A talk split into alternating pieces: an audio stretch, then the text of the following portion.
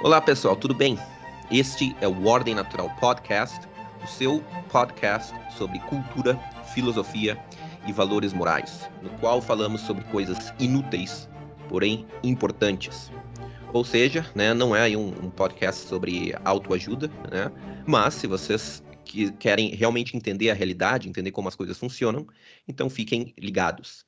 Não esqueçam de nos seguir nas nossas redes sociais. Nós estamos aí no, no Telegram, no, no, Rumble, no Instagram, no YouTube, é, no Facebook, no, no Apple Podcasts, no Anchor, no Spotify. E eu não tenho certeza se eu mencionei todas, mas estamos aí em várias redes sociais.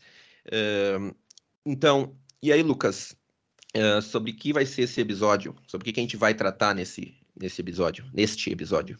Então, é, tudo bem, Madaloso? Nós vamos é, dar continuidade à nossa análise é, do livro O Poder, de Bertrand Juvenel. Hoje nós vamos abordar a, a parte 5 do livro, né, ou também chamada de livro 5, cujo no, o título é O Poder Muda de Aspecto, mas não de Natureza. Então, a gente tá, ele vai falar sobre mudanças do poder, né, mudanças contemporâneas, modernas do poder, e essa parte está dividida em três capítulos primeiro deles chamado Das Revoluções, o segundo, Império e Democracia, e o terceiro, a democracia totalitária. Eu vou é, começar resumindo o primeiro capítulo, mas antes vamos adiantar aqui o, o que essa, essa série de três capítulos é, suscitou em nós uh, dois pontos para reflexão, que, na nossa visão, permanecem atuais. O primeiro ponto é qual é o papel do povo na produção de leis justas? Existe esse papel? Se existe, qual seria esse papel? E o segundo ponto é por que as boas intenções são corrompidas numa revolução? Né? Por que, que os, os processos revolucionários acabam é, produzindo exatamente o oposto daquilo que, é, pelo menos de forma pública, motivou a revolução? Então, nesse sentido, para preparar aqui é, a nossa reflexão, vamos resumir os capítulos é, deste quinto livro da obra O Poder. Começando pelo capítulo sobre revoluções. Aqui o, o Juvenel vai argumentar que as revoluções, motivadas pelo desejo de combater e por fim a opressão e exploração, na verdade acabam produzindo o crescimento ainda maior do poder e, de, e da concentração do poder. Ou seja, as revoluções produzem exatamente o oposto daquilo uh, que elas uh, visavam. Além disso, as revoluções, na verdade, colocam abaixo um poder fraco, que diante da sua fraqueza e inação, os revolucionários expressam, na verdade, desprezo e por isso querem derrubá-lo. Ou seja, não é um poder forte, opressivo, que é colocado abaixo, é justamente o contrário, é um poder é, débil, contido, que é, os revolucionários combatem e combatem porque justamente têm desprezo por essa fraqueza. Em suma, revoluções acabam sempre substituindo um poder fraco por um poder forte, segundo Bertrand de Venel. As revoluções acabam por fazer de modo mais intenso aquilo que elas acusam lutar contra. Ou seja, se elas acusam que o poder estabelecido é um poder autocrático, ditatorial, elas produzem um poder ainda mais autocrático e ditatorial. Então ele vai dar o exemplo da Revolução Inglesa. A reação, é, ou seja, aquilo que motivou a Revolução Inglesa, era uma proposta de um imposto territorial leve. E, ao final, o governo revolucionário de Cromwell coloca um imposto ainda mais severo e dá ao Estado o poder de confisco generalizado de terras fazendo com que Cromwell dispunha de um poder ainda maior e assim podendo expurgar os parlamentares que o monarca anterior a ele tinha que suportar. Também a Revolução Francesa. Não, e teve uma e teve também o Cromwell fez uma conquista brutal né, da Irlanda, né? Teve até é, certos historiadores até classificam como um genocídio, né? Exato. A conquista que ele fez da, da Irlanda substituiu os, os, os irlandeses católicos por, pelos ingleses é, é, puritanos. Exato. E a história vai se repetindo. A Revolução Francesa livra os camponeses das corveias feudais, mas os obriga a uma lealdade total à República sob pena de serem executados em praça pública na guilhotina. E a Revolução Russa já no início do século XX, instaurou um poder ainda mais forte, ainda mais rico e repressor que o poder de qualquer czar da história daquela nação. Nós estamos falando, obviamente, do poder é, do Estado é, da União Soviética, adquirido por figuras como Lenin e Stalin, que né, tiveram sob as suas mãos é, mais recursos, maior capacidade né, de impor a sua vontade do que os, os czares anteriores. Ao mesmo tempo, todas essas revoluções despuseram monarcas fracos e não déspotas fortes. Como Juvenal escreve, abre aspas, esses reis morreram não por sua tirania, mas por sua fraqueza. Os povos erguem o cadafalso não como a punição moral do despotismo, mas como a sanção biológica da impotência. Eles, o povo, né, jamais se rebelam contra um poder que os oprime e pisoteia. Temem sua ferocidade. E sucede mesmo de admirarem nele o flagelo dos poderosos. É a indolência que é detestada. Fecha aspas. Portanto, as revoluções derrubam um governo já gasto e acabam por instaurarem um poder ainda maior daquele que foi derrubado. Isso ocorre, segundo o autor, porque a revolução, antes de acabar em tirania, ela destrói todas as autoridades sociais intermediárias que ofereciam e ofereceriam obstáculo à centralização e crescimento do poder. Quanto maior é essa destruição, maior a tirania instaurada pela revolução. Uma elite ainda menor e com mais poder, mais armas e mais recursos econômicos nasce das revoluções. Esse tem sido o resultado das revoluções modernas, chamadas democráticas. Né? Revolução Inglesa, Revolução Francesa e a Revolução Russa. Ele não menciona a Revolução Americana, talvez por ser uma revolução de outro tipo, ou mesmo, na opinião do autor, ele não menciona, é, não seja nem mesmo uma revolução. Mas, enfim, Bertrand de Venel conclui, abre aspas, que essencialmente as revoluções deram ao poder um vigor e uma arrogância novas. Destruíram os obstáculos que se opunham de longa data a seu desenvolvimento. Fecha aspas. Por isso, Bertrand de Venel vai passar boa parte desse uh, capítulo analisando em detalhes a Revolução Francesa como uma espécie de estudo de caso. Estudo de caso para mostrar que as revoluções são um processo de liquidação dos contrapoderes e a instauração de um poder ainda mais centralizado e despótico, que produz uma igualdade, de fato. Mas é uma igualdade que nivela, que equaliza quase todos na condição de servidão a esse poder revigorado e centralizado. É uma igualdade Se, na servidão, né? Exatamente. Se antes nós tínhamos né, uma servidão é, que possuía degraus, né, níveis, agora há apenas né, a dualidade entre o, a servidão, a condição de servo, e a condição de senhor. A principal razão para isso, segundo Juvenel, é que a revolução acaba por envolver a busca pelo poder total. Por quê? Porque os ideais revolucionários são sempre ideais de moldar a sociedade segundo uma vontade, segundo um projeto, segundo um ideal. E somente então um poder altamente centralizador, um poder arrogante, despótico, atende a esse tipo de anseio. Então, é, é um capítulo bem interessante porque ele faz uma demonstração a partir dessa análise da Revolução Francesa como de fato o processo revolucionário é um processo de destruição né, daqueles contrapoderes, daqueles limites né, é, ao poder antes em vigor de se transformar, ou seja, a revolução em nome de combater o despotismo, o autoritarismo, na verdade acaba por destruir os obstáculos que ao longo da história, foram sendo erguidos para limitar a forma de poder até então vigente. Essa é uh, talvez a grande ironia do processo revolucionário. Parte do desejo de libertar o povo e acaba por subjugar o povo a um poder ainda maior daquele que é, foi destruído pelo processo revolucionário. E aí, Madaloso, o que pode falar da sequência dos dois capítulos que falam Bertrand de Venel sobre as mudanças do poder, mas não da sua natureza? Então, é, capítulo 13 do, do livro, né, que é o capítulo, o segundo capítulo desse supracapítulo, esse, né, uh, uh, dessa parte, né, é Imperium e Democracia. Imperium, não Império. Imperium, que é um conceito romano de autoridade do soberano, né.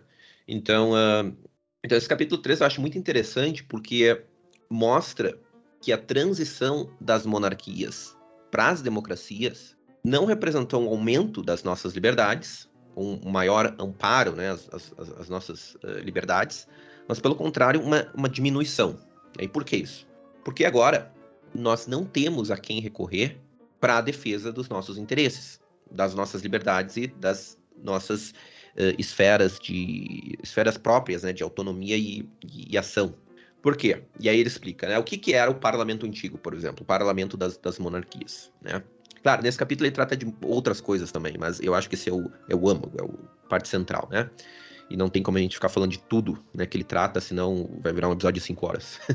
então, é, o que, que, era o parlamento antigo, né, o parlamento das monarquias? O parlamento antigo ele não passava de um lugar onde representantes de interesses diversos né, se reuniam para defender os seus interesses e colocar freios às ações do poder, que era representado pelo rei né, qualquer tipo de, de ação, de empreendimento assim que o rei quisesse fazer, né, ele tinha que conseguir o consentimento desses representantes, que são também as autoridades intermediárias. Né? Ou seja, as assembleias das monarquias né, tinham uma função defensiva e não ofensiva. Ela não legislava, ela dava consentimento à legislação do rei, ou bloqueava a legislação do rei.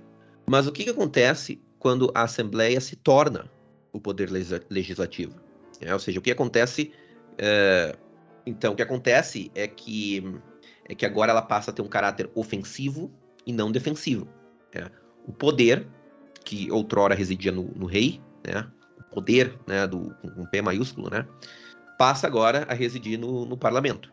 O parlamento vira o poder, o parlamento passa a ser o poder. Quem é que agora vai, vai defender aqueles interesses né, que anteriormente eram defendidos por esse mesmo parlamento, né? Porque antes o poder era o rei, agora virou antes o poder era o rei e o parlamento defendia é, os seus interesses, defendia o povo né, do poder. Agora o parlamento virou o poder. E quem é que vai defender né, o, o avanço desse, desse poder? O rei? Não, mas o rei em muitos lugares ele deixou de existir, né? Isso continua existindo, né? Ele passou a ter uma função meramente simbólica, né?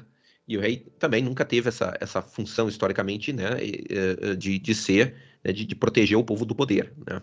O que aconteceu então é que nas democracias, o poder ele não precisa mais do consentimento dos interesses locais para os seus empreendimentos, digamos assim. Ele não encontra mais a, a resistência que a Assembleia anteriormente fazia ao rei. Ou seja, o poder agora ele tem uma liberdade de ação impensável e inimaginável para um rei medieval ou até mesmo para um rei absolutista, né? É, imagina, por exemplo, Luís XIV dizendo que né, tu não pode ensinar educação física para as pessoas sem um, um, pedaço de papel, né, um diploma, te autorizando a isso, né? Ou dizendo palavras, né, que tu pode falar dentro da tua casa. Né? Isso, isso não existe, né? Ou seja, o parlamento, a gente vê, né, que o parlamento pode legislar sem oposição, sem oposição, né? É, ele é o sucessor do rei, o polo ativo do governo do processo político. Claro, eu acho que a situação atual, ela, ela já é diferente. É, mas isso a gente vai falar talvez em outro episódio, né, porque agora o judiciário também virou parte do poder. É, mas na época em que o Juvenal estava escrevendo esse livro, nos anos 40, o parlamento era supremo nos países ocidentais e podia legislar à vontade. Né? Claro, um juiz até podia derrubar a lei, dizer que ela é inconstitucional, mas o próprio parlamento podia alterar a Constituição. E deu. Então, o parlamento era de fato soberano tinha virado o poder, né? O império, no caso, né? A soberania, a autoridade soberana, o império. Além disso, o poder do rei, né, ele também estava circunscrito por essas assembleias de notáveis, né? Pelo, pelos costumes, pela igreja e pela própria lei natural. Agora não, né? Ou seja, o, o poder no o poder antes do parlamento, o poder quando residia no rei, ele não tinha uma esfera de ação ilimitada. Mas agora o poder tem, porque o poder não é agora não é apenas um interesse que precisa negociar com outros interesses diversos para poder agir, é, ou então um mantenedor da ordem social, é, que precisa zelar pelo respeito ao direito natural e à ordem natural, como era visto o papel do rei. Não é mais isso. Agora o poder é a soberania popular, é a vontade geral. É, o poder ele deixa de representar um interesse concreto, é, que é o interesse de uma pessoa, um rei, e passa a representar essa coisa etérea, abstrata, que é a vontade geral. Em nome da vontade geral, tudo pode ser feito.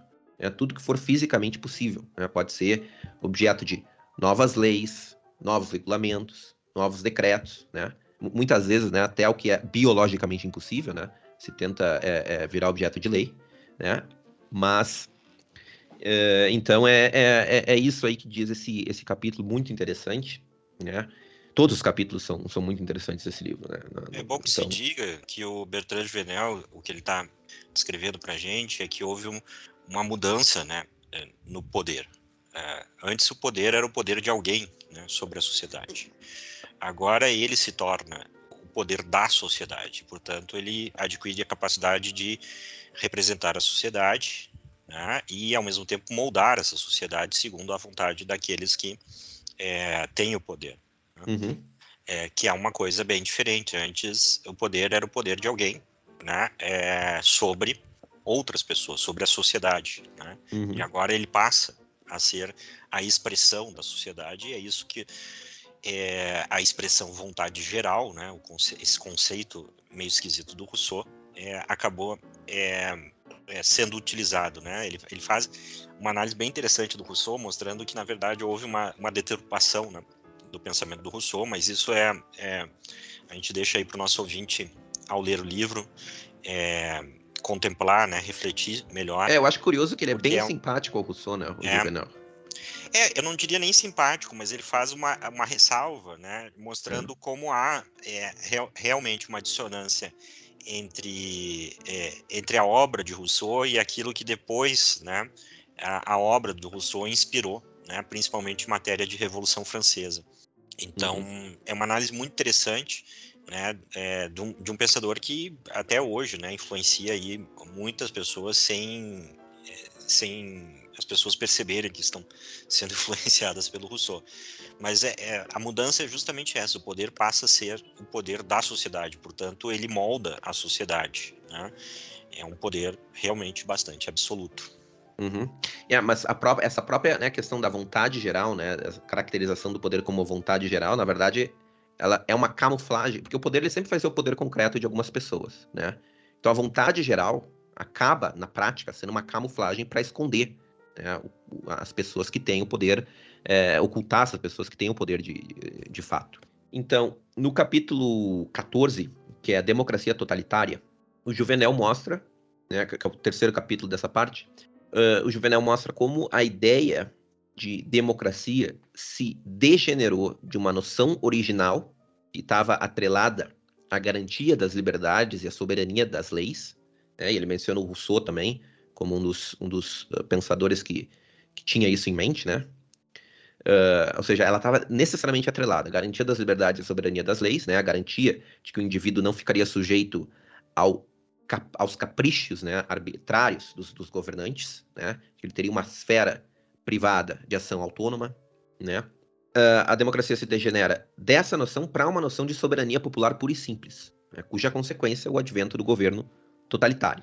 Ou seja, houve uma tentativa original de se colocar as leis acima das contingências políticas, o chamado rule of law, né, em que a alternância das pessoas que ocupam os cargos do Estado não alteraria a essência das leis que governam uma nação.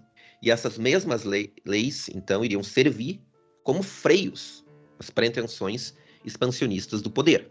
Mas esse sistema só é possível em uma sociedade na qual as leis elas são dotadas de uma, uma certa aura de sacralidade. Né? Não no sentido de que elas, elas são sagradas porque representam a vontade geral, não. Mas, muito pelo contrário, por causa da noção de que as leis fluem da natureza das coisas. Né? Ou seja, a noção de que as leis humanas são, de certa forma, uma representação no campo da sociedade das leis eternas e divinas. E que na mudança das leis, deve a, a mudança das leis ela deve ocorrer de uma forma lenta e gradual e deve decorrer também de uma mudança lenta e gradual dos costumes. Ou né, pode até ser assim, de um ato de vontade em que fique muito claro que as novas prescrições, né, as novas leis sejam claramente conformáveis à razão humana e demandadas pelas novas circunstâncias práticas.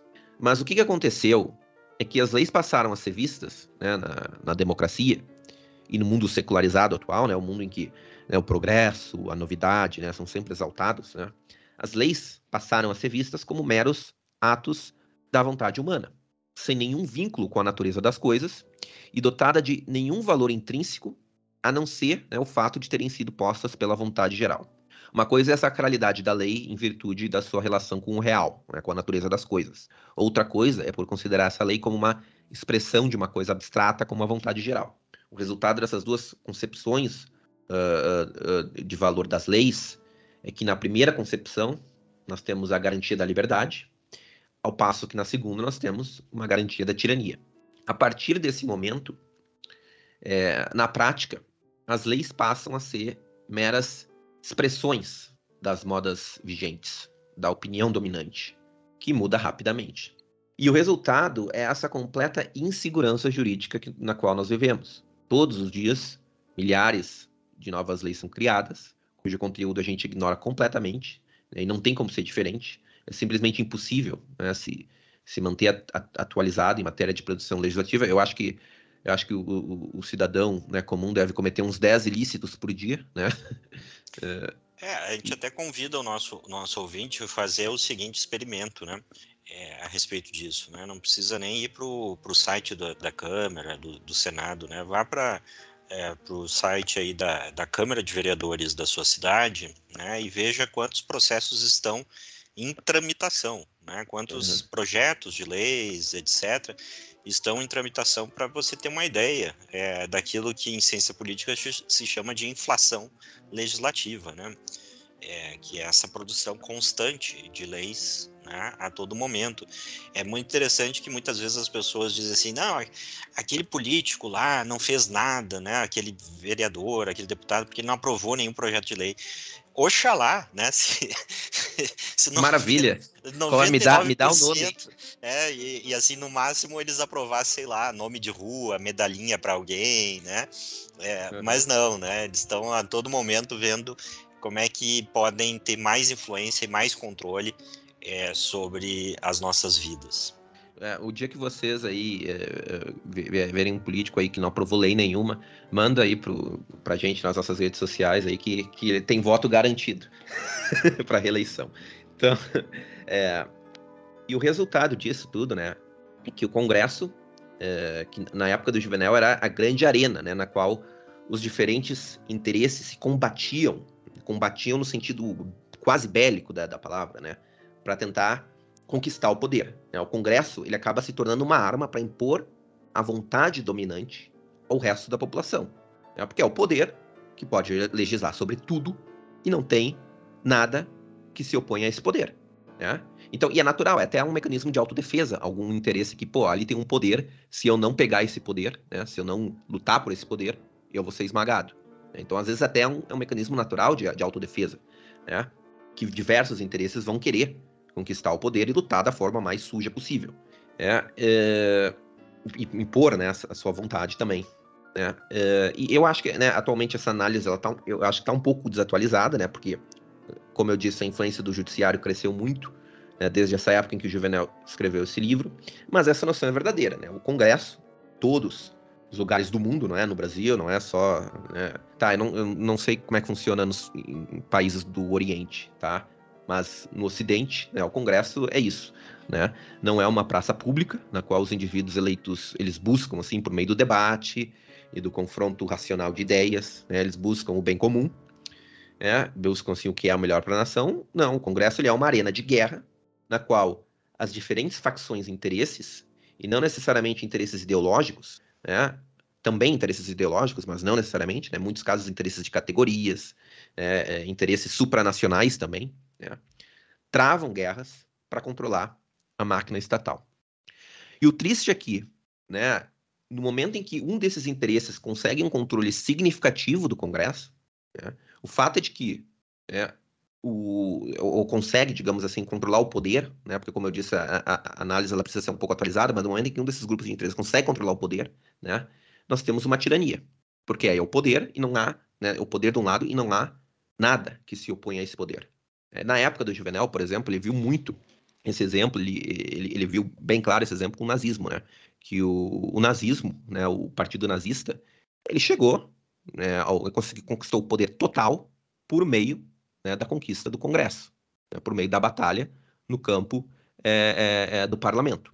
Então foi assim né, que os nazistas conseguiram conquistar o poder total, porque é um estado era um estado que estava fortalecido a tal ponto, né, em que as, as autoridades sociais intermediárias tinham sido é, liquidadas né, de tal forma que no momento em que uma facção política conseguiu controlar, né, conseguiu controlar o poder de uma forma mais ou menos segura, né, ela conseguiu impor a sua vontade para o resto da população e causar, assim, estragos. É... Bom, preciso nem mencionar, né? O estrago que, que, que eles fizeram. Né? É... Então, é... eu acho que. É, também, também é preciso ressaltar, né? Então, o parlamento, né? É... O, o principal motivo disso, né, é, é para linkar com o capítulo anterior, é que o parlamento ele deixou de ser um lugar de proteção de interesses para virar uma arma ofensiva. Né? Digamos, deixou de ser uma arma defensiva para virar uma arma ofensiva. Né? digamos assim, através dessa transição, né, da, né, né durante essa transição né, das, das monarquias para democracia, para as democracias. Então, a minha, a minha primeira reflexão é, é, é a seguinte: qual é o melhor modelo institucional assim para preservar a ordem social, né, a estabilidade e a liberdade? Né? Atualmente, nós temos o seguinte modelo, pelo menos no, no papel. Nós temos um, um executivo, né? Que. É, vamos começar assim: o legislativo que cria as leis, o executivo que executa as leis, e o judiciário, né? Que pronuncia as leis em um determinado caso concreto. Essa é, pelo menos, a, né, a teoria. Né? Não estou dizendo que na prática funciona assim, mas é a teoria. E nós fomos levados a acreditar que esse sistema é o que melhor garante a ordem e a preservação da, da, da liberdade. Né? Mas mesmo na melhor das hipóteses, ou seja, mesmo se esse sistema de fato funcionasse muito bem, de acordo com a teoria, o fato é que a gente teria, mesmo nessa melhor das hipóteses, uma casa legislativa ativa, cujo único papel é passar a lei sem nenhuma oposição. Né? Claro, a não ser que essas leis sejam inconstitucionais, né? na teoria o judiciário poderia decretá-la inconstitucional, mas por outro lado, como já disse, e como eu já disse, né, o próprio legislativo pode mudar a Constituição de modo que o legislativo seria, então, o poder diferente supremo. É claro, falando na, na, na, teoria e como funcionou esse modelo institucional por, por muito tempo, né, nos últimos é, dois ou três séculos, né? Dois séculos. É, claro, varia de, de, de país para país, né? Mas uma assembleia que se reúne de forma permanente, cuja única, né, ou, ou melhor, a, a, a maior atribuição é de elaborar e passar novas leis de forma permanente, é claro, o legislativo pode atuar em outras capacidades, né, como, por exemplo, é, julgar em capacidades excepcionais, como capacidade, capacidade judiciária, por exemplo, mas, assim, na, né, a principal atribuição do legislativo é elaborar e passar leis, e de forma permanente, uma casa que se reúne de forma permanente com o objetivo de passar leis, ficar passando lei. Né? Como é que isso pode contribuir para a estabilidade, para a segurança jurídica, para a liberdade? Note bem que eu estou pensando né, no modelo institucional como se ele funcionasse de forma ideal. Não estou pensando nas formas corrompidas. Estou né? pensando na forma, na forma mais, digamos assim, perfeitas. Né, da, uh, claro, perfeição não existe, mas, a, mas da melhor forma que esse sistema institucional pode se manifestar. Né? Como é que uma casa, né, que, cujo principal dever e atribuição é se reunir de forma permanente e passar leis de forma permanente, né, e essa casa ter, digamos assim, a soberania, né, o império, como é que um sistema institucional assim pode uh, contribuir né, para a liberdade, para a segurança jurídica e para estabilidade? Não tem como. É, e, no... um, um, uma das coisas que eu acho que é interessante destacar nesse sistema, né, é, mesmo como uh, tu, tu, ressaltou, Madaloso, na versão ideal dele, naquilo que ele diz que, que vai fazer, é que uh, a sociedade se torna o objeto né, do poder. Ou seja, é, se eu tenho um, o poder produzindo leis né, o tempo inteiro, isso é sinal de que é, o poder ele é o agente né, sobre um objeto passivo, né, uma espécie de tela em branca que a todo momento é, precisa ser é, regulada por, uh, por essa entidade, que é o poder com P maiúsculo, seja uh, no, na sua forma de parlamento, seja na sua forma de executivo, seja na sua forma de judiciário. Mas a premissa é essa, né? De que é, fora é, do poder não existe leis, é, não existe uma regra. Hum. Né? É, e que, na verdade. Não existe vontade legítima, né? Associações existe, legítimas que se opõem. Exatamente. Né? É. E, e, que, na verdade, o único direito que existe é o direito, é, como os juristas falam, positivados através né, do, do, uhum. do, governo. É, e isso é talvez a principal diferença que ele está tentando mostrar né, é, do que ocorreu dessa passagem, né, vamos colocar assim, do mundo antigo ali, medieval, mundo antigo, né, para o mundo moderno. Uhum. Né? No mundo medieval antigo, né, uh, as leis provinham é, de, um, de um mecanismo fora do poder, que era esse caráter sagrado da temporalidade, né? ou seja, dos costumes, dos hábitos, etc., né? que eram vistos como lei natural, porque eles eram tão antigos, tão uhum. antigos, né? que ninguém que ninguém conseguia mais traçar né, qual vontade, digamos assim, é, os produziam. Eu diria que não só no, no, mundo antigo e no mundo medieval, mas em certa medida, na maior parte do. boa parte do mundo moderno também. Se no moderno a gente entende como o mundo da, né, das, das monarquias absolutas entre mais ou menos a, ali o final da Idade Média e a Revolução Francesa. Né? Também. É, é, mas eu acho que mesmo, mesmo nos termos do Bertrand Juvenel, já no absolutismo isso já começa a mudar. Né? Sim, é verdade. Uhum. Começa a mudar, como a, a ideia de que é, a, a lei, né, ela provém de uma vontade de governo. Né? Sim. Uma uhum. vontade uhum. é, é, provém do poder e não mais de fora do poder. Né? Uhum. E assim as leis perdem aquele sentido que é isso que é o paradoxo que é interessante, né? Porque esse ideal da democracia é, moderna e contemporânea é o ideal que ele chama até ali em alguns trechos de legalista né? e libertário, ou seja, de que a lei é, seria é, o instrumento que o, o, povo, a sociedade teria para limitar o poder. Né? Mas ora, o que, que acaba acontecendo? O que acaba acontecendo, e, e isso é a ironia né, é, do processo, é que o poder passa a ser aquele que representa e elabora. E tem uma, e mais ainda, tem o monopólio da produção da lei. Uhum. Então você coloca naquele, nas mãos daquele é, que deveria ser limitado, o poder de limitar, de se autolimitar. Exato. E obviamente ele não vai fazer isso. Uhum.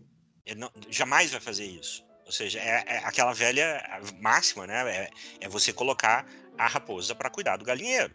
Uhum. Né? A raposa não vai fazer isso. Ela não vai aumentar a segurança do galinheiro contra ela mesma. Né? É, e, e é um, um, ponto que o Betan Juvenel falou em, em, episódios anteriores que me chama a atenção. Isso piora na democracia, porque na democracia existe sempre a esperança daquele que sofre a ação do poder de uma vez estar lá. Então, ele nunca vai ter o interesse de combater o poder, e sim de tomar o poder. Exato. Uhum. Né? Ele vai agir na reprodução do poder né? exatamente porque há uma esperança de que vai chegar a vez dele. Exato, exatamente. É. Não, esse, esse é o, paradoxo da, da, das democracias. Né? Não há incentivo para frear o avanço do poder se, né, em tese, todo cidadão tem o potencial de, de algum momento virar o poder. Né? Uh, então, como, como tu mesmo falou, né, no modelo antigo, então, é, no modelo pré-democrático, digamos assim, o processo era o seguinte: né, o poder, é a autoridade que hoje a gente chama de executivo, né? Mas, mas o poder, digamos assim, para não confundir uh, ah, para não confundir a análise, né? o poder ele propõe novas leis que devem ser julgadas diretamente pelo povo. Né?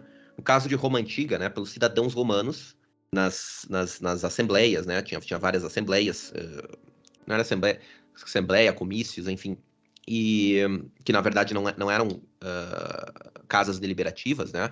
Não eram é, instituições deliberativas, mas o povo dizia, né, se uma, se uma lei era uh, se aprovava uma lei ou não, né, e se não aprovasse, né, a lei não, não tinha é, não era passada, não tinha validade nenhuma, né, era descartada. E também tem o caso né, das monarquias uh, medievais e até certo período, né, talvez monarquias absolutistas, né, em que as leis elas deviam ser julgadas diretamente pelo, pelo, pelo povo. Nesse caso, era pelos representantes dos diversos interesses locais. Né, ou seja, os diversos interesses locais, né, o rei, ah, eu quero instituir um novo imposto, beleza? Vai ter que convocar uma assembleia e pedir autorização para essa assembleia. Era assim que funcionava no mundo medieval, né? Uh, vocês conseguem né, notar que esse é um freio muito maior da atividade do poder. Né? Ou seja, é o poder pedindo permissão para o povo para estender a sua área de atuação. Como tu mesmo falou, né? Não era, naquela época não era raposa cuidando do galinheiro, né? O poder tinha que pedir permissão para se estender. Agora ele não tem essa, ele não, não precisa. Agora, como tu mesmo disse, ele, ele, ele não tem nenhum incentivo para se autolimitar. Agora, né? tem um aspecto que eu acho que é bom chamar a atenção, né? É, quando a gente fala ali de pedir autorização, né, é, não é no sentido é, do povo é, como nós temos hoje. Né, era de uma aristocracia, né, de um conjunto é, específico de pessoas. Né? Não, seja, claro, na, na, República Romana é mais análogo ao sistema que a gente tem, tem é, hoje, tá? Mas, mas mesmo mas, assim, claro, na, na Idade Média era, era a pedir autorização pedir autorização era era e, e, quando eu digo assim que às vezes não davam né? É, quando eu digo que às vezes, né, nas assembleias medievais o consentimento não era dado, não estou dizendo que eles assim analisavam as leis, de, de, deliberavam racionalmente e diziam, não, acho que não. Não, né, não a, a, autorização não era dada porque assim, olha, se tu instituir imposto, né, tá vendo essa espada aqui? É, é, isso que é o sentido de autorização não era dada. É, Sim. não, é, é, exatamente. É, agora, veja o seguinte, o que eu ia falar é que, na verdade, era o poder é, é, é negociando com contrapoderes né? ou seja, com pessoas com capacidade efetiva, seja pela espada, seja pelos recursos, enfim, né? É, de, é, de depor aquele que né, estava propondo mais poder né, para si. É, hoje, sobre a ilusão, e Bertrand de Venel nos ajuda a compreender isso, né, sobre a ilusão democrática de que todos nós somos ouvidos, né, somos ouvidos, mas nós individualmente, digamos assim, na medida em que essa participação foi diluída né, dentro da sociedade, individualmente nós não temos capacidade, né? nós não temos espada, nós não temos recursos para limitar a vontade daqueles que nos governam. Né? É, é, é, na prática é isso. Né? Ou seja, hoje, e esse é o paradoxo, né? porque assim, hoje de fato há mais direitos de participação do ponto de vista formal, né? De votar, né? De é, organizar, se manifestar, etc. Mas a sua capacidade de infringir, né? É, a partir do, do, do, seu grupo, enfim, né? De infringir, de influenciar aqueles que estão no poder, né? De realmente colocar freios nele é infinitamente inferior, né? Estou usando uma figura de linguagem, né? Porque se fosse infinito, então. Mas é, é, é muito é, é, muito menor do que aquela que é, quando eu tinha essa participação restrita, né? seja restrita a uma aristocracia, como era o, medieval, né? o modelo medieval, e que se estendeu até ali um, o início é, das monarquias absolutistas, seja no modelo um pouquinho mais amplo das repúblicas romanas né? e de algumas cidades-estados do mundo, do mundo antigo, como na Grécia. Né? É, a capacidade dessas pessoas influenciarem individualmente ou em um grupo relativamente pequeno né, as investidas do poder eram muito maiores do que as nossas, que são diluídas entre milhões né, de pessoas é, que, sob a, a, a, ideologia da igualdade de direito, né, na verdade, né, se dilui os, os contrapoderes de maneira de que eles individualmente ou em segmentos eles se tornam relevantes e o poder com P maiúsculo né, tem uma capacidade muito maior então né, de, de, de agir né, mesmo sem o consentimento né, é, não. Sem... E o que a gente poderia até pensar, tá? Será que de repente uma democracia plebiscitária não seria uma, uma, uma, uma solução, uma volta a um sistema análogo em que o poder precisa pedir autorização para o povo, né, para né, poder agir? Sim, eu acho que não, né, por, por dois motivos. Primeiro, né, porque o povo ele não tem meios concretos né, de, de fazer com que a vontade não, sua vontade não seja ignorada. Né? O poder pode simplesmente ignorar. Ah, não, não votou do jeito que eu quero, foda-se. Fazer mesmo assim.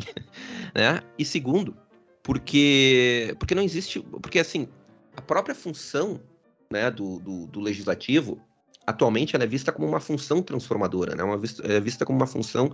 É, né, o dever, do, do como, como, a gente mesmo falou, né? É, o, o, deputado que aprova poucas leis, ele é visto como um deputado ineficiente, né? Ou seja, há uma percepção é uma cultura, uma, na, na, opinião, na, cultura, na opinião pública, de que o, o dever né, do, do, do, legislativo é assim, é aprovar lei, é, é, é, é não é não é não é zelar, né?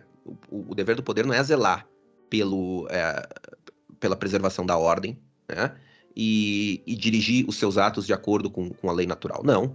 É aprovar lei, é, é, é, é não parar a marcha do progresso, é inovar né? Então, assim, não há, primeiro, não há nenhuma cultura propícia para um retorno a, um, a, esse, a, a, esse modelo institucional. Né? E, segundo, também não há assim meios concretos, né? mesmo se fosse possível retornar, não há meios concretos né? do, do povo. É, o povo não tem meios concretos de se fazer obedecer. Então, claro, esse é um assunto, uma, uma, uma, possibilidade muito abstrata, né? Mas, assim, eu realmente não vejo assim como a solução né, a, esse, a esse problema.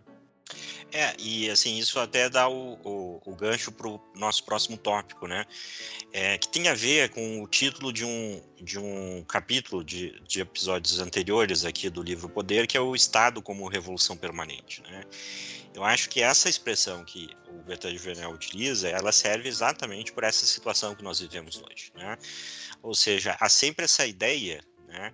É, de que o poder deve olhar para frente, né? ou seja, de ser o, o, o, é, o condutor de, de, uma, de, transformar a sociedade. Isso muito é o espírito revolucionário, né? ou seja, Exato. o que existe é, o que existe não presta, enfim, né?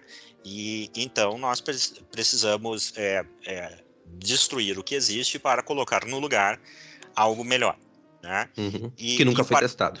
É, eu nem entro nessa discussão, tá? Mas assim, o paradoxo é que esse, à medida que você inicia uma ordem política a partir disso, é, é, digamos assim, é como se essa esperança, né, ela se institucionalizasse, tá? uhum. no sentido de que a cada eleição, a cada rito, digamos assim, né, há sempre a expectativa é, de renovação, né? há sempre essa reivindicação né, de transformação né? e que muitas vezes as pessoas até é, pensam que é algo positivo, como no sentido de que você está discutindo propostas, etc, etc, né? mas que na verdade você está dando, é, alimentando cada vez mais o processo de é, o poder eliminar, né? qualquer tentativa de, de, de contê-lo, né? frente a uma, a uma renovação permanente né? da esperança de algo melhor ser colocado no lugar. É, isso é a lógica da revolução que Bertrand Juvenel está tá nos colocando. Né? A lógica da revolução é a ideia de que é, é preciso, então, né, passar por cima daquilo que existe né, é, e, e, é, e, construir né, algo novo no lugar. É, ou seja, a lógica não é uma lógica de continuidade, aperfeiçoamento, mas é uma lógica de é, de rompimento. Tá? Agora, veja o seguinte, e, é, e aí que entra a questão, né? É, para você fazer essas duas coisas, ou seja, romper com a ordem existente né, e colocar no lugar uma nova ordem, você tem que ter um poder, uma capacidade de poder acima daquela existente, por definição. Né? É a mesma coisa. Se eu quero, né, é, se eu quero é, ter um, ter o poder de mandar no meu superior, o que, que eu tenho que fazer? Eu tenho que ter mais poder do que o meu superior, numa estrutura organizacional, por exemplo. Né? Ou seja, eu tenho que sair é, de uma capacidade X de, de, de poder, desculpe, para uma capacidade X mais 1, X mais 2 de poder. Eu tenho que construir um poder maior. Né? E como a história demonstra, o poder ele corrompe os seres humanos. Né? Ele corrompe os seres humanos no sentido profundo de corrupção da palavra. Não no sentido assim, ah, que o cara começa a superfaturar contratos, etc. Não, é no sentido de que a pessoa perde né, é, as virtudes morais. Ela se torna né, ela se torna escrava dos vícios. Vícios não no sentido de drogas e de certa compulsão, mas vícios no sentido do oposto da virtude. Né? O poder tem essa capacidade deformadora né, é, sobre os seres humanos. Né? É, então é desejável que, é, que o poder ele seja um, um uh, digamos um poder antigo, né? porque ele, ele não é esse poder renovado né? a todo tempo. É, ao ponto de que ele se torne, como diz, né, uma, expressão da vontade da natureza, da vontade de Deus, enfim, é, dentro da sociedade. Né? Eu não vou entrar nem no mérito se isso é verdade ou não, mas é, é eu estou dizendo assim da utilidade disso é, na medida em que seja assim que seja é, percebido dentro da sociedade. Né? Então, é, por que, que né, os ideais da revolução se corrompem? Né? Porque eles já são, já são corrompidos na sua essência. Porque ele, para serem realizados, eles exigem de um grau de poder, de dispor de um grau de poder muito maior daquele que ele supostamente está combatendo. Né? Por isso que é tão recorrente essa máxima, né? para definir os movimentos revolucionários, né? a estratégia dos movimentos revolucionários, que é acuse do que você faz e xingue né, do que você é. Porque que é atribuído a Lenin, mas a gente sabe que não foi exatamente Lenin é, que escreveu ou, ou, disse, mas enfim, é porque a essência do processo revolucionário é a construção de um poder maior. Né? Afinal, você só pode subjugar, né, quando a gente está lidando com poder, né, um poder quando você tem um poder maior. Né? E o projeto revolucionário em si mesmo né, é, digamos assim, não é a manutenção de um poder, mas sim a construção de um poder ainda maior. Né? E isso vai atrair, consequentemente, as piores personalidades. É aquela coisa do Hayek, né? Até um texto interessante que a gente poderia analisar aí num episódio, né? Porque os, os piores acabam é, né, ascendendo aí no, no, poder, né? As piores personalidades. Porque é, a revolução dá esse vigor, como o Bertrand Juvenel diz, ao poder, né? Essa ambição ainda maior, né? De destituir um poder que havia se tornado fraco, se tornado fraco porque ele havia né, envelhecido, ele havia né, se acomodado, né, é, e, e, e, de, e, de, repente ele é abalado justamente por esse novo impulso, que são é, que é a ideia de revolução, que é uma ideia essencialmente moderna. Né? E aí nós temos um problema, porque poder é um jogo de soma zero. Para eu ter mais poder, você precisa ter menos poder. Não é que nem na economia que para eu ser rico você tem que ficar pobre, né? Ou seja, não existem situações onde a produção de riqueza faz com que o jogo seja jogo de soma positiva, né?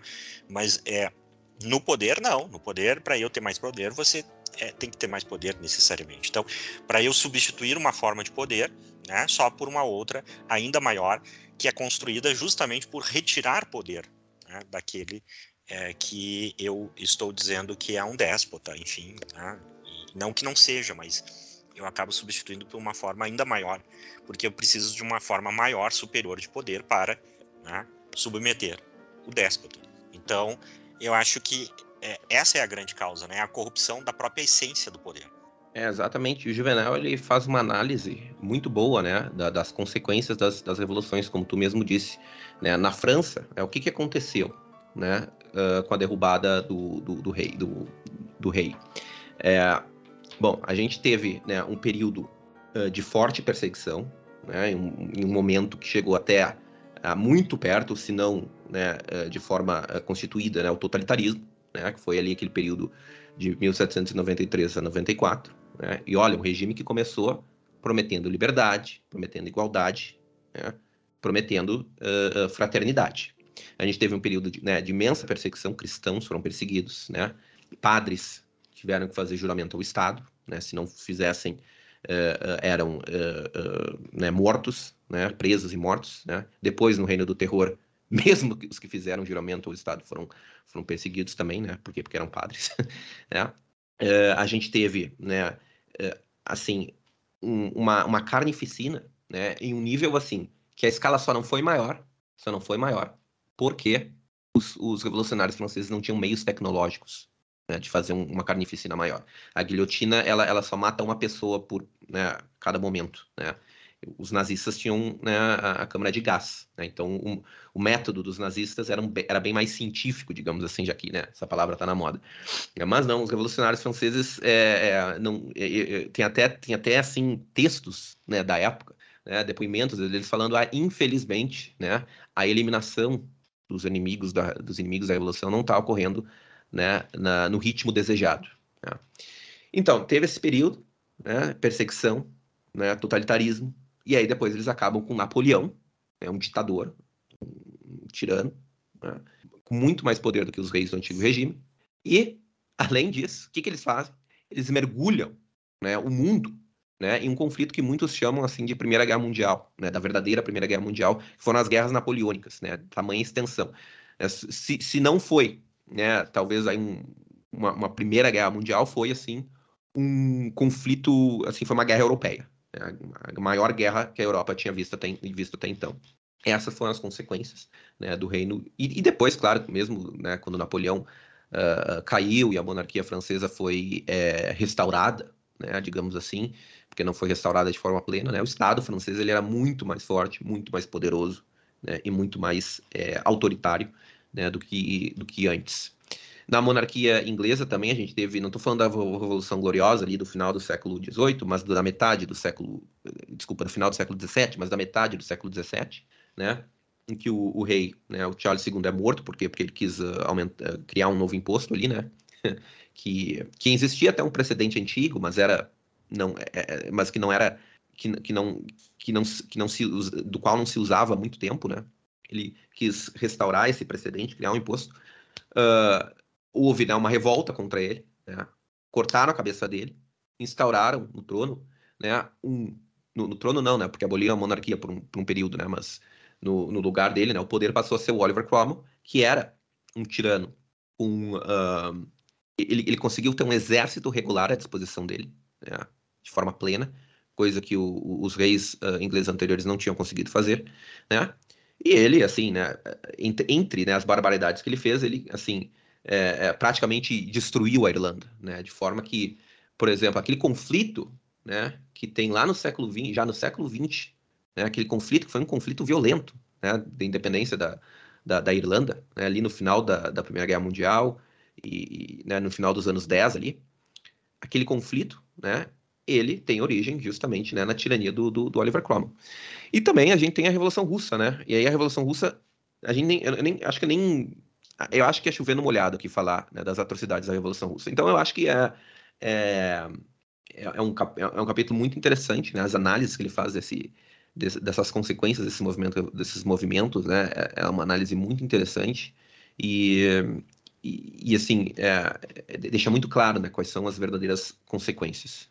É, e é, muito, é, é, é um capítulo bacana, né, um capítulo interessante de, de se aprofundar, porque hoje, né, é, a palavra revolução, ela goza de uma respeitabilidade, né, uma espécie de, é, de dogma, né, quando a gente fala ah, revolução, né, as pessoas imediatamente associam como uma mudança positiva. Né, é, tamanha é a fé, né, que ainda nos move é, no ideal revolucionário. Né, assim como essa tendência, né, de que a fonte para pensar os nossos problemas está no, digamos assim, numa expectativa de futuro e não é, num olhar é, sobre o passado. É, então, o, o, que nós é, vivemos hoje, né, é, é essa é, essa ideia de que o poder, né, o poder político, ou poder com P maiúsculo, como Bertrand de Venel utiliza, é o instrumento pelo qual né, é, se deva é, incessantemente transformar a sociedade, né, porque é, nunca se, se está plenamente satisfeito com aquilo que, que existe. Né? É, e não mais é a, a, ideia de que poder serve para você manter uma ordem, né, e essa ordem crescer uh, organicamente, espontaneamente, uhum. é, a partir da, da sociedade, enfim, e, e, dos acordos. Então a gente tem uma ruptura né, é, política é, significativa, mas isso que é o interessante, o Bertrand Juvenel vai dizer, mas não é uma mudança da natureza do poder, porque essa tem sido a regra do poder. A regra do poder tem sido o seu crescimento. Uhum. E isso que Bertrand Juvenel está falando ali, né, está analisando o mundo né, no, é, no entre guerras ali durante a Segunda Guerra Mundial, né? Ele não é, ele não testemunhou toda essa infraestrutura que hoje nós possuímos em termos tecnológicos, né? Uhum. Mas também de instituições hoje, né? Supranacionais, né, Exato. Que visam que se colocam, né? Como é, produtoras de regras universais, né? É, de regras é, é, acima é, dos governos nacionais, né? Que pretendem e... não só mais transformar a sociedade, mas como se fala, né? Transformar o mundo. Né? Exato.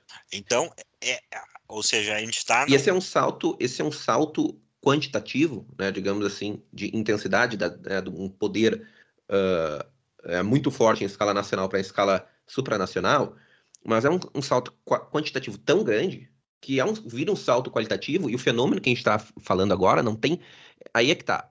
O fenômeno já é diferente. Né? O, o livro do Juvenal é muito útil para entender né, boa parte da história ocidental até um determinado período. Mas agora, eu acho que a gente precisa, sim, de um, um novo poder, um novo, né? O poder parte 2, se Juvenal tivesse vivo, escrever, né, que ele escrevesse algo assim, porque o fenômeno agora, ele é de uma escala tão diferente, né, que, assim, exige uh, novos instrumentos intelectuais para compreender ele. Né? Eu concordo, mas eu, eu concordo com o Bertrand de Venel, né? Ele nunca deixou de ter a natureza que ele tem, que é a, sim, a sim, tendência ao crescimento, uhum. e ao mesmo tempo, é, isso não fica muito claro no, no livro do Bertrand de Venel, mas a gente olha boa parte ali da filosofia política, né? É, reconhece isso, né? Que é também o crescimento da capacidade de, de, é, de corrupção do poder, né? Ou seja, uhum. de, é melhor dizendo, do poder, né? Como uma tentação aonde cada vez mais nós somos imolados né, é, é, nele, né, é, porque cada vez mais a fé no poder é, é mais absoluta, né, no sentido de que hoje, né, se você chega para uma pessoa e pergunta assim, né, me diz o que, que há de errado com o mundo, aí a pessoa vai, vai dar uma lista, né, daí assim, tá, é... Pobreza, né? É, vai dar uma lista, não, não importa Pobre... aqui. Tá? Pessoas nunca tiveram tão ricas, mas a pobreza o, é um problema. O, o, importante, o importante é o seguinte, né? É aí diz, qual é a solução, né? O que, que você propõe é, para abordar esse problema? Né? Eu garanto, se não todas as pessoas que você conversar, a esmagadora maioria dessas pessoas que você conversar e fizer essa pergunta e esse exercício, vai dar uma resposta que passa pelo poder político que passa por uma ação do poder político. Jamais né, é uma resposta moral. Em que sentido? De, ah, eu preciso fazer isso, é, né, eu vou organizar tal coisa. Não, é, é uma reivindicação para o poder agir. Né? É, que é algo que eu desconfio que é, é, é estranho. Né? Não é estranho, mas assim é uma tendência que se acentuou muito ao longo desses séculos né, da história humana, principalmente no mundo ocidental, de que é, para todo e qualquer problema né, percebido pelas pessoas, né, é, a solução passa é, pelo poder. A solução passa por algum tipo de ação do poder e não mais pelas relações da comunidade, não mais pelo exercício de virtudes morais, né? Até porque todos são lindos e maravilhosos, né? É, também tem um pouco isso, essa coisa meio russoniana, né? De que a nossa natureza é boa, enfim. É, simplificando, obviamente, aqui Rousseau, a discussão do Rousseau. É, então, assim, é, é, é, quando a gente olha, né, a gente vê que a, a essência hoje né, atribuída das pessoas para a política é a transformação do mundo. Não é mais é garantir uma ordem que está no mundo, entendeu? É produzir uma nova ordem.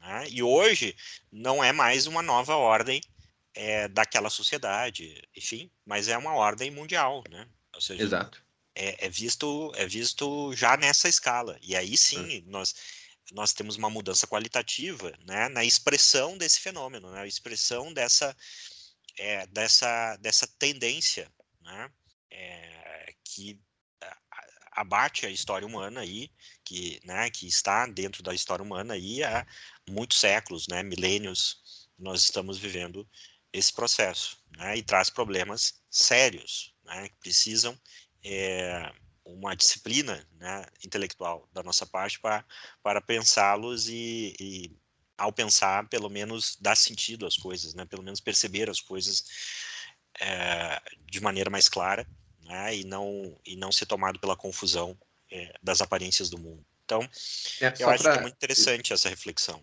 É, eu, eu, eu, eu acho que o livro, né, é, de modo geral, ele é muito bom para entender como de fato o processo da, da, da centralização do, do, poder funcionou até mais ou menos metade do século XX. Para depois desse período, eu acho que ele é muito bom como um guia, né, como um guia para a gente buscar, né, para estudos adicionais, né, um, como um ponto de partida, digamos Exato, assim. Exato, é. Mas o livro, como tu mesmo disse, ele não, o Juvenal ele não prever, de certa, de certa forma, ele não consegue prever. Claro, é difícil, é muito difícil prever eh, desenvolvimentos assim, mas ele não prevê né, o, os meios de ação que o poder tem agora em escala supranacional pela concentração dos meios tecnológicos. Né? E mas... esse é, é, um, é, um, é, um, é uma chave fundamental para entender né, a, a, dinâmica do, do, do poder no, no, século XXI. Mas por outros meios contemporâneos é. dele, dele preveram, né? É. É, Aldo Huxley, com Admirável Mundo Novo, né? Talvez é um livro que ano Sim. que vem aí nós podemos é, comentar. Né? Sim, boa ideia. E o uh, George Orwell, né, com o seu Sim, clássico, Orwell. 1984, também. É, são livros aí que preveram muito dessa Exato. infraestrutura é, tecnológica, né, e de repressão que está se erigindo aí a, a, a, nos nossos olhos, né, com, uhum. inclusive penetrando, digamos assim, nas esferas mais íntimas é, é, da, nossa, da nossa condição humana. Né? Então, uhum. é, é, é, um livro que, enfim, né, nos ajuda a pensar, a organizar, ser um ponto de partida é, bastante interessante para é, colocar ordem aí e conseguir, digamos assim, é, se elevar, né, é, do turbilhão de informações, da, uhum. da, da, última bomba do dia, dos eventos políticos nacionais e internacionais. É, é, exato. Então tá, pessoal, muito obrigado novamente pela audiência de vocês. Lembrando aqui de nos dar aquela força é, se inscrevendo no nosso canal no YouTube, é, também se inscrevendo no nosso perfil no Telegram, é, curtindo a nossa página no Facebook, o nosso seguindo no nosso perfil aí do, do Twitter, é, do Getter e assinando né, o podcast para nos acompanhar nas plataformas, eh, nas outras plataformas como Ramble, como Spotify, Apple Podcast e Anchor. Eh, e compartilhar, como a gente gosta de brincar com vocês aqui, com amigos e inimigos, para ajudar a gente eh, nesse, nesse trabalho, que eu espero que vocês estejam gostando. E nos próximos episódios vamos dar continuidade para finalizar essa série em torno do livro O Poder de Bertrand de Juvenel. Muito obrigado pela audiência de vocês. Fiquem com Deus e até a próxima. Muito obrigado, pessoal. Fiquem com Deus e até a próxima.